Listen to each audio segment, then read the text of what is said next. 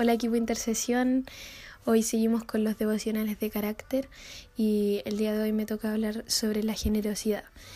Em, primero, antes de escuchar este audio, te, invito a que puedas orar en el lugar que estás, en tu pieza, em, que puedas pedirle a Dios que te pueda seguir revelando. Eh, sobre la generosidad el resto de la semana, de que te pueda revelar cosas en lo íntimo, personales para ti y, que no solo quede en este audio de domingo, sino que pueda quedar eh, el resto de la semana.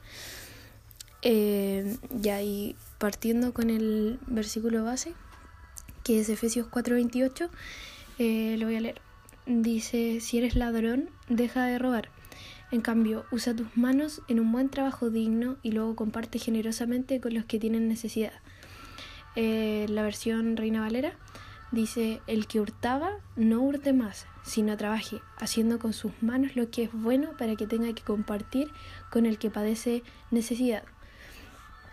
Bueno, este versículo nos dice básicamente que tenemos que vivir una vida en donde tenemos que pensar cómo podemos dar y no en cómo podemos recibir. Y una definición de generosidad es em, dar o compartir sin recibir nada a cambio. Em, bueno, este versículo igual hace como una comparación, eh, ya que compara la antigua manera de vivir con la nueva manera de vivir, porque dice el que hurtaba en pasado, eh, no hurte más, sino trabaje para eh, compartir. Entonces, em, así como la comparación de la antigua naturaleza, que sería en este caso robar, y la nueva naturaleza, que es trabajar y poder ser generoso. Eh, y bueno, otro versículo que es Hechos 20:35. Oscar. Ya dice, y he sido un ejemplo constante de cómo pueden ayudar con trabajo y esfuerzo a los que están en necesidad. Deben recordar las palabras del Señor Jesús. Hay más bendición en dar que en recibir. Y aquí de nuevo con eh, como la definición de lo que es generosidad. Em, bueno, y, y otra historia que es Mateo 19, que dice eh, bueno, en la parte del hombre rico, eh, si puedes leer la historia para que te quede mucho más claro, pero ahora no la voy a leer toda. Em, sino que aquí eh, voy, a leer, voy, a leer, algunas partes como que este hombre le pregunta cómo puede tener la vida eterna. Y Jesús básicamente le dice como que tiene que obedecer los mandamientos y eso. Y, y ahí Jesús le dice que esos mandamientos son no cometas asesinato, no cometas adulterio, no robes, no des falso testimonio, honra a tu padre y a tu madre, ama a tu prójimo como a ti mismo. Y este hombre le dice, he obedecido todos esos mandamientos, respondió el joven, ¿qué más debo hacer? Y ahí Jesús le dice, si deseas ser perfecto, anda, vende todas tus posesiones y entrega el dinero a los pobres, y tendrás tesoro en el cielo. Después ven y sígueme. Em, aquí igual es cuático porque esta persona estaba como obedeciendo todos los mandamientos, estaba haciendo como, eh, entre comillas, las cosas bien. Em, y aquí es donde Jesús le dice, vende todo lo que tienes y, y todo lo que ganes puedas dárselo a los pobres. Y obviamente esta, esta parte habla como de entregar eh, todo el control de tus posesiones, de, de lo material a, a Dios. Em, va con dejar el control de como de tu vida, de tus finanzas, de todo.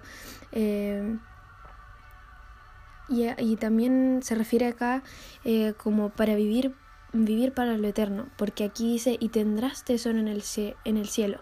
O sea, cuando tú eh, practicas como esto de, de, entregarle el control a Dios de tus finanzas, em, tú te estás fijando más ya en lo eterno, ya no te fijas en lo, en lo terrenal, en lo material, en lo que es pasajero, sino que eh, te estás fijando en lo eterno.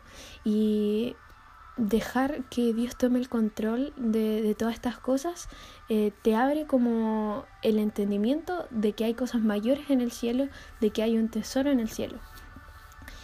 Em, y también aquí nos muestra como el deseo de, del corazón de Dios, de que podamos entregar toda área de nuestra vida, incluyendo nuestras posesiones, y que podamos ser generosos, que, de que podamos compartir. Y porque básicamente todo lo que hay acá es vano. Entonces, eh, también nos enseña de que no tenemos que tener amor por lo material, sino que, como decía, eh, hay que tener los ojos en lo eterno y en lo que hay después de, toda esta vida. Eh, y ahí después en Primera de Timoteo, Primera de Timoteo 6, 18, em, dice, diles que usen su dinero para hacer el bien. Deberían ser ricos en buenas acciones, generosos con los que pasan necesidad y estar siempre dispuestos a compartir con otros. De esa manera, al hacer esto, acumularán su tesoro como un buen fundamento para el futuro, a fin de poder experimentar lo que es la vida verdadera. Este, este versículo igual no, nos habla del tesoro prometido que hay en el cielo, de, de darnos cuenta de que todo lo que hay en esta tierra es pasajero. Y en 2 Corintios 9, bueno, eh, en esta parte de, de 2 Corintios el capítulo 8 y 9 hablan mucho sobre la generosidad, sobre el, dar a otros. Entonces te, invito igual que, que, los puedas leer después, el capítulo 8 y 9, que hablan sobre eso. Bueno, el contexto acá eh, es que Pablo está, le está diciendo o animando a que puedan dar a a gente de a creyentes de Jerusalén que eh, son pobres. Y y bueno acá dice en el 9.7 dice cada uno debe decidir en su corazón cuánto dar y no dan de mala gana ni bajo presión porque Dios ama a las personas que dan con alegría y esta parte dice no den de mala gana ni bajo presión eh, igual es importante porque quizás ya ahora que eh, podemos entender que la generosidad es importante, todo eso, eh, bueno, hay gente que no le cuesta, pero hay gente que sí le cuesta dar. Y, y en este caso eh, obviamente hay que orar para que Dios nos pueda poner el deseo de Dios, el deseo de su corazón en, en, el nuestro. Y así no dar de mala gana o no dar porque queremos cumplir con lo que Dios nos está diciendo, sino que dar porque en nuestro corazón está teniendo los deseos de Dios y así poder dar eh, de manera eh, con amor y, y, también la generosidad es un punto eh, en donde nosotros podemos glorificar a Dios y, y, podemos mostrar la gracia de Dios a otros. Entonces eh, también acá nos dice porque Dios ama a la persona que da con alegría. Entonces eso tenemos que decir, de que podamos dar con gozo, de que podamos dar porque, porque reconocemos los deseos de Dios y queremos hacer eh, lo que Él anhela.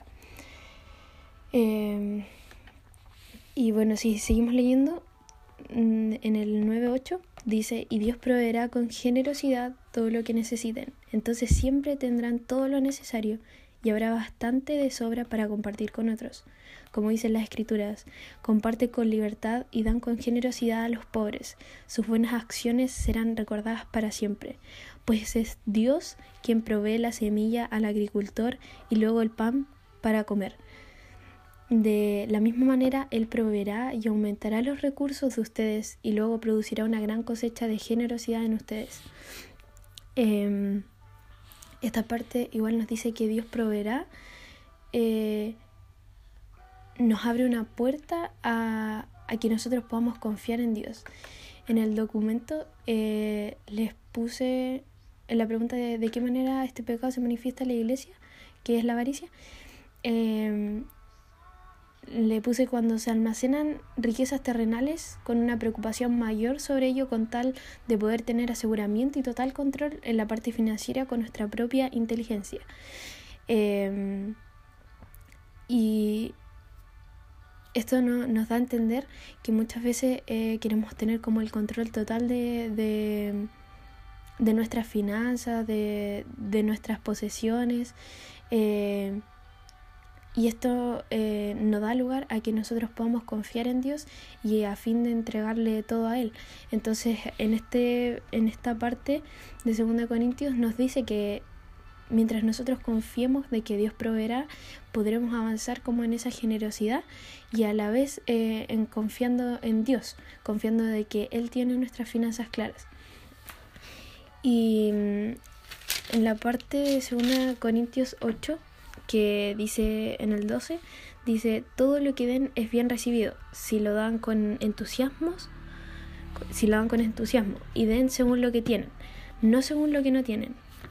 Y, y aquí es también es clave esto porque a veces muchas veces se puede como confundir la generosidad con dar todo lo que tenemos y quizás eh, Dios te pueda desafiar a eso pero en sí eh, en esta parte te dice que tienes que dar con, de acuerdo con lo que tú tienes. Entonces, em,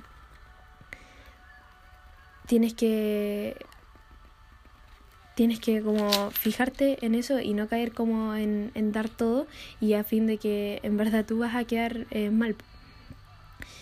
Y de hecho en, en esta parte em, en 2 Corintios 8, en el versículo 2, dice, estas iglesias están siendo probadas con muchas aflicciones y además son muy pobres, pero a la vez rebosan de abundante alegría, la cual se desbordó en gran generosidad. Y acá dice que a pesar de que ellos eran pobres, daban, daban igual lo, lo poco que tenían. Entonces, no necesitamos ser millonarios para tener para poder eh, ser generosos. Y, y bueno, básicamente eh, es dejar como el mensaje final es que nosotros podamos orar para que los deseos de, de Dios puedan estar en nuestro corazón. Eh, yo me ponía a pensar como en nuestro contexto, que quizás no, no tenemos como ingresos eh, constantes, porque no, no todos acá trabajan, sino que estudian, pero eh, ¿Cuál está siendo nuestro deseo futuro cuando nosotros podamos trabajar, podamos tener nuestro eh, propio dinero? Eh, y yo me ponía a pensar como los deseos que he escuchado en gente adolescente cristiana y también no cristiana. Y me daba cuenta como de que eran los mismos deseos. la mayoría de la gente quiere estudiar, poder tener una vida exitosa, ganar mucha plata y con eso poder viajar por el mundo. Y, muchas veces eso eh, ese viajar por el mundo se está como robando el lugar por ejemplo de formar una familia o, o, también eh, con ese dinero poder enfocarlo a la generosidad. Y y es cuático como esos deseos que, que, son del mundo y que quizás uno, o sea, son buenos, o sea, no, no, no es algo malo, pero son los deseos que tiene Dios para que tú puedas enfocar eh, tus finanzas. Entonces, eh, es cuático cómo nos podemos mezclar rápidamente con ese pensamiento que, que se disfraza de bueno, pero no están siendo los, de, los deseos de Dios.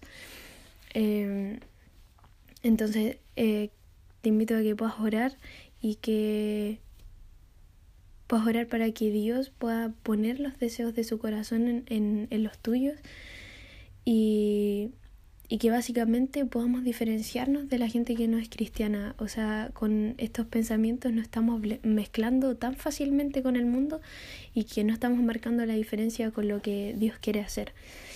Em, y eso, eso les quería compartir, espero que les haya servido y que puedan seguir dándole vuelta esta semana a la generosidad y que investiguen más sobre esto porque es muy importante. Yo no le había como tomado tanto el peso, pero al poder investigar y, y ver que es un deseo de, de, Dios que nosotros podamos compartir esta generosidad para glorificar su nombre, para compartir eh, más de su carácter, para poder reflejarlo en otros a través de nuestra generosidad.